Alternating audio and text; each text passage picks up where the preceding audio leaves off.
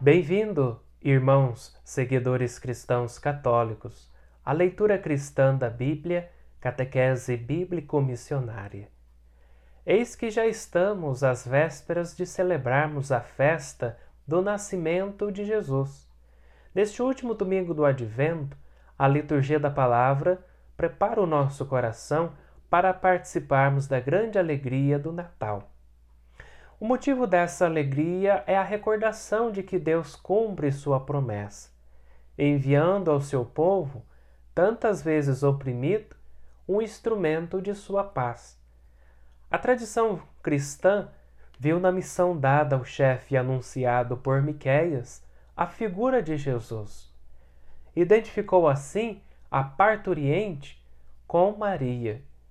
As comunidades cristãs de hoje também são convidadas a serem profetas da esperança, comunicando ao mundo a paz e a vida plena. O apóstolo Paulo, na passagem da carta aos Hebreus, que hoje meditamos, nos relembra que aquele menino cujo nascimento celebraremos é o Filho de Deus ele se tornou um de nós para oferecer ao Pai a consumação de seu plano de amor e de salvação. Jesus vem ao mundo para restabelecer com sua entrega a vida e a comunhão quebradas. Ele, com sua própria vida, oferece-nos, de maneira consciente, a capacidade de sermos também protagonistas de nossa salvação.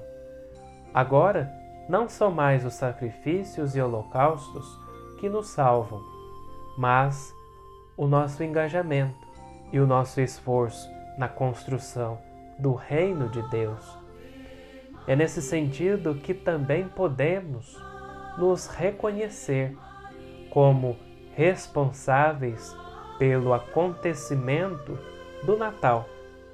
Em nosso tempo e na vida de nossos irmãos, no Evangelho vemos o encontro profético de duas mulheres grávidas, Maria, a Virgem, e Isabel, a estéril. São duas inegáveis provas da grandeza e da força de Deus que claramente se põe ao lado dos pequenos e humildes. Nos ventres das duas mulheres estão a esperança de um novo tempo e salvação do mundo. Isabel sente pular em seu ventre o filho que, como nós, hoje também se alegrou ao perceber que a vinda do Senhor estava próxima. Isabel reconhece que aquilo que foi possível porque Maria acreditou e aceitou a palavra que lhe foi anunciada pelo anjo. A fé é entrega, a palavra que compromete por inteiro nossa vida. A partir do momento em que acreditamos e confiamos em Deus, toda a nossa vida ganha um novo sentido. Nos tornamos capazes de perceber e realizar coisas que nunca nos demos conta antes. Para Maria, foi o fato de acreditar que mudou todas as coisas.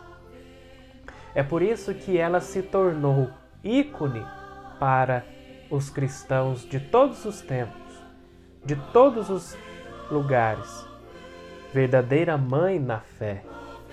Deus abençoe e até a próxima liturgia.